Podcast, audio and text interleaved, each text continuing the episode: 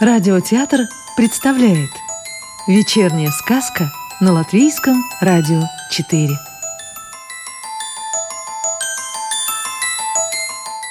Сегодня слушаем сказку Роальда Добровенского «За скрипичным ключом» Измена Королевский двор совсем не то, что все другие дворы. Во-первых, он больше. Во-вторых, на нем стоят королевский дворец и королевская тюрьма. А в-третьих, на королевском дворе главный не дворник, а сам король. Королевский дворец в стране Бум-Бум был красив, как праздничный торт. Королевская тюрьма, обнесенная глухой высокой стеной, напоминала коробку из-под торта.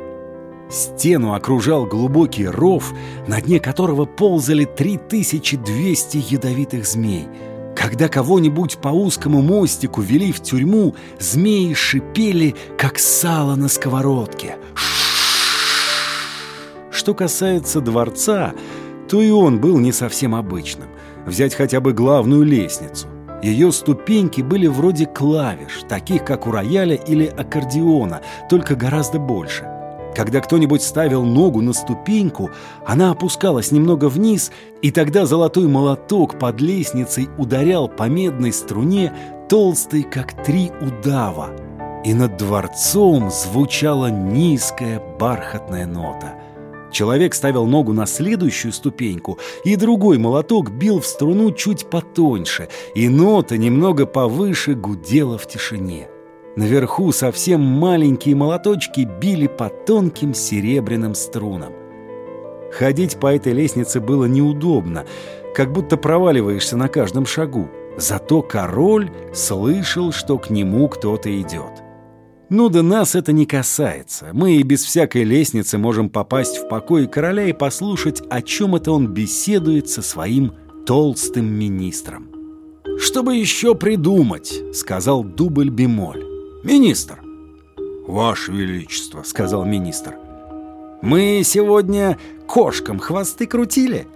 «Крутили, Ваше Величество!» «Ворон считали?» «Считали, Ваше Величество!» «Баклуши били?» «Били, Ваше Величество!» «Чем бы еще заняться?» «Да. Что у нас сегодня на обед?» «Сегодня на обед, Ваше Величество!» Два похоронных марша, три заунывные песенки, она сладкая «Вой шакалов». «Шакалов? Откуда ты их взял?»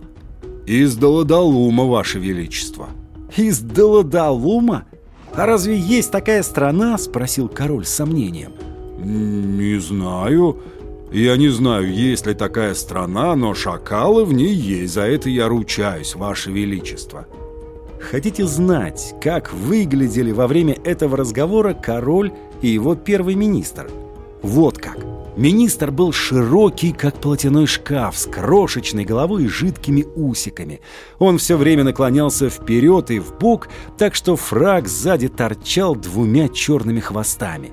А король был неправдоподобно высокий и тонкий, и почему-то он все время старался плотнее запахнуть свою мантию, как будто хотел казаться еще тоньше, чем был. У короля были крохотные уши, тонкие губы, мрачно опущенные к уголкам, лысина, уходящая далеко под корону, широко расставленные остренькие глаза.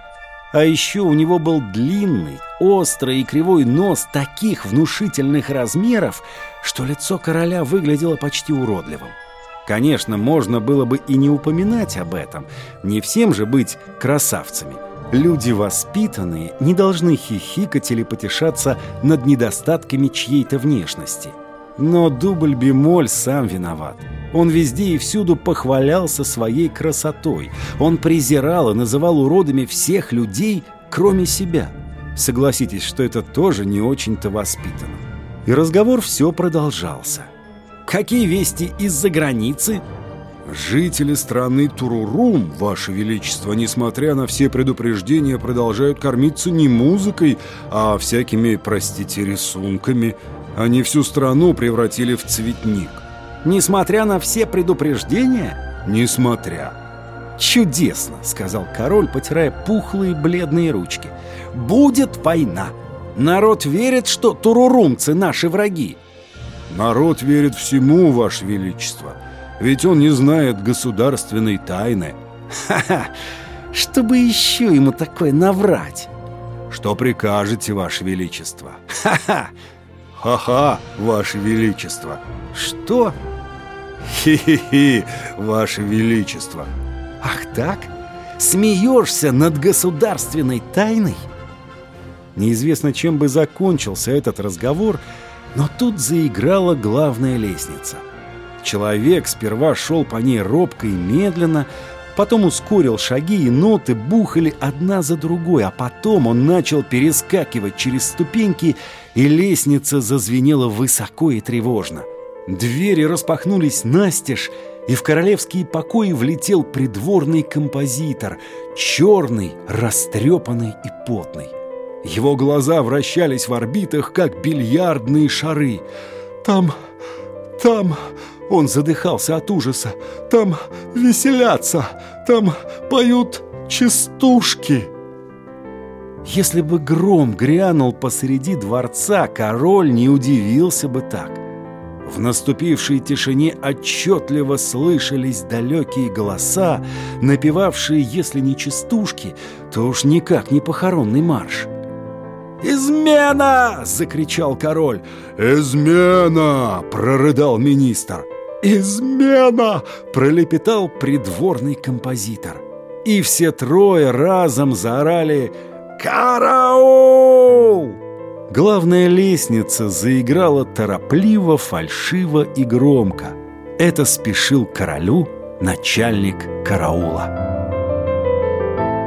Откровенность за откровенность или королевский шпион. Между тем, веселый музыкант с дудочкой, шляпой и печеной картошкой и три стражника с широкими кривыми ножами и со зловещими, а может быть и кровожадными физиономиями, все шли по тюремным коридорам. Холодная вода капала с потолка за шиворот. В полутьме мелькали юркие тени каких-то крысоподобных существ. «Да чего же мерзкие твари водятся в этой проклятущей тюрьме?» – пробормотал веселый музыкант. Три стражника тотчас кольнули его ножами под лопатки. Какая богатая живность обитает в этой роскошной тюрьме этого чудесного королевства, сказал тогда веселый музыкант. Стражники промолчали и, проведя его еще несколько шагов, неожиданно втолкнули в крохотную коморку, с шумом захлопнули снаружи толстую металлическую дверь и ушли. В камере было сыро, холодно и темно. «Бррр!» — сказал веселый музыкант. «Бррр!» — откликнулся кто-то за дверью. «Кто там?» — вздрогнув, спросил веселый музыкант. «Это я!» — раздался в ответ дребезжащий старческий голос. «Кто я?» «Я королевский шпион». «Что вы здесь делаете?» «Я? Странный вопрос. Шпионю за вами. Вы будете что-нибудь делать, а я буду об этом доносить. Только мне плохо видно. Бррр, собачья служба». «Конечно, собачья», — согласился веселый музыкант. «И вам не стыдно? Разве хорошо шпионить, ябедничать или фискалить?» «Хорошо», — сказал шпион. Король говорит, что каждый должен за кем-нибудь следить, а ему, великому Дубльбемолю, труднее всех, потому что он сам за собой шпионит и сам на себя доносит. И он говорит, что это прекрасно. «Он врет», — сказал веселый музыкант. «Что такое врет? Никогда не слышал такого странного слова. Надо запомнить и донести», — сказал шпион. Они помолчали. Мысли вихрем проносились в голове веселого музыканта. Первый раз вижу шпиона, который сам сознался, что он шпион. Ага, Адоль ведь тоже не могла понять, что значит врет. Неужели в этой стране люди ничего не знают о лжи? А, а кто-то этим вовсю пользуется. Скажите, «А кроме меня тут есть кто-нибудь?» — спросил он. «Я не должен этого вам говорить. Я совсем не должен говорить с вами. Но я так долго молчал», — пожаловался шпион. «Нехорошо было бы обманывать такого простодушного старичка», — подумал веселый музыкант. «Да, но ведь он шпион, и это будет совсем не обман, а военная хитрость». «Откровенность за откровенность», — сказал он. «Вы знаете, что я могущественный волшебник?» «Да». «И я могу сжечь вас молнией?» «Да». «Или превратить в кусок льда?» «Не, не делайте этого!» «Я еще подумаю», — важно сказал веселый музыкант. «А пока живо рассказывайте, что это за тюрьма, кто в ней сидит и как отсюда выбраться, и говорите только правду». «Правду? Какое странное слово, надо запомнить», — пробормотал шпион. «Вы меня поняли?» «Да», вы находитесь на самом дне десятиэтажного подземелья. Выбраться наверх можно только с помощью волшебного круга. Никто, кроме короля и начальника тюрьмы, не знает, как заставить его подняться или опуститься. А еще... Тут человек за дверью понизил голос до шепота. «Есть потайной подземный ход во дворец. Я только один раз прошел по нему, и то с завязанными глазами. «Положенница», — сказал веселый музыкант. «А кроме меня здесь есть кто-нибудь?» «О, тут очень много народу. Да что о других говорить, когда рядом с вами, в соседней камере, сидит ужасный преступник. Во-первых, он самый веселый человек в стране, во-вторых, он посмел влюбиться в певицу Флейту, невесту короля, и научил ее своим песням. И в-третьих, говорят, он узнал государственную тайну. Государственную тайну? Это еще что такое? Тссс! Во всем королевстве только Дубль-Бемоль и его министр знают государственную тайну. И если кто-нибудь о ней проведает, страна сразу погибнет. А этот бродяга из соседней камеры, его зовут Кларнет, кажется, что-то пронюхал. «Ну ладно», — сказал веселый музыкант. «У вас тут есть вода?» «Да, целое подземное озеро». «Так принесите мне хоть немного, я не пил весь день». «Как не пили?» «Фу ты, я и забыл, что вы и голод, и жажду утоляете музыкой. Я, видите ли, хоть и музыкант, но устроен несколько иначе. Короче, принесите мне в чем-нибудь вашей подземной воды, да поспешите, любезный». Он достал из кармана картофелину и целиком отправил ее в рот. Картошка была соленой. Конечно, страна тут сказочная, но чтобы картошка росла посоленной в самый раз, «Это чересчур», — пробормотал веселый музыкант. «Вот так штука. А, -а, -а наверное, на картошку упали слезы Дуоли. Бедная девочка, где-то она сейчас».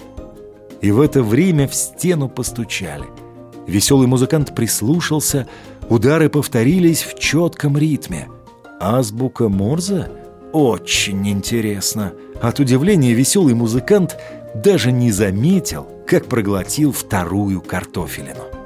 Продолжение сказки «За скрипичным ключом» слушайте завтра. Сказку читал актер Анатолий Фечин.